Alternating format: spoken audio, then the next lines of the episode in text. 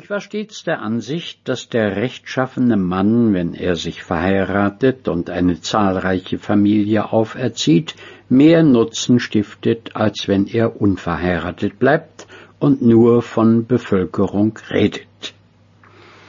Kaum war ich ein Jahr im Amte, als ich auch schon von diesem Beweggrunde bestimmt, ernstlich an meine Verheiratung zu denken begann und meine Frau wählte, gerade wie sie ihr Brautkleid nicht nach einem glänzenden Äußeren, sondern nach dauernden Eigenschaften.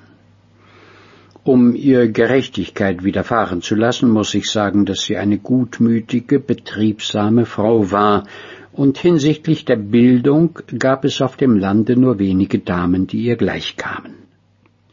Sie konnte jedes englische Buch lesen, ohne viel zu buchstabieren, aber im Einpökeln, im Einmachen und in der Kochkunst wurde sie von keiner übertroffen. Sie rühmte sich auch einer trefflichen Erfindungsgabe im Haushalt, obgleich ich nicht bemerkte, dass wir bei all ihren Erfindungen reicher wurden. Doch liebten wir einander innig und unsere Zärtlichkeit nahm mit den Jahren zu. Nichts konnte uns mit der Welt oder einander entzweien. Wir hatten ein hübsches Haus in einer anmutigen Gegend gelegen und gute Nachbarn. Das Jahr verging bei geistigen und ländlichen Freuden, indem wir unsere reichen Nachbarn besuchten und die Armen unterstützten. Wir hatten keine Glückswechsel zu fürchten, keine Beschwerden zu erdulden. Alle unsere Abenteuer geschahen an unserem Kamin, und alle unsere Auswanderungen gingen nur von dem blauen Bette zu dem braunen.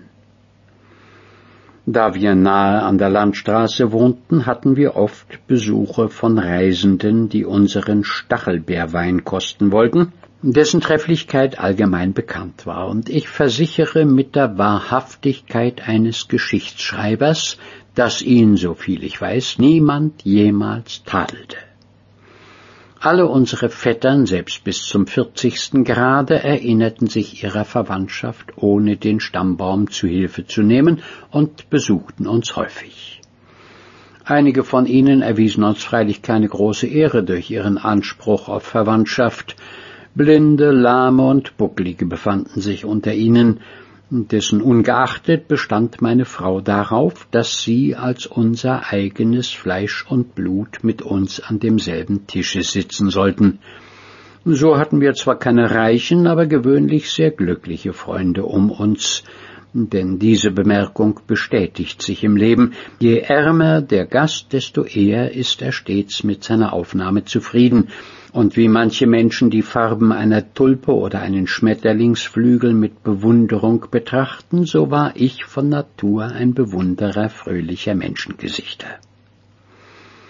Doch wenn sich unter unseren Verwandten eine Person von schlechtem Charakter oder ein zänkischer Gast fand, den wir gerne los sein wollten, unterließ ich es nie, ihm beim Abschied einen Oberrock oder ein paar Stiefel, zuweilen auch wohl ein Pferd von geringem Werte zu leihen, und beständig hatte ich das Vergnügen, dass er nie wiederkam und das Geliehene zurückbrachte.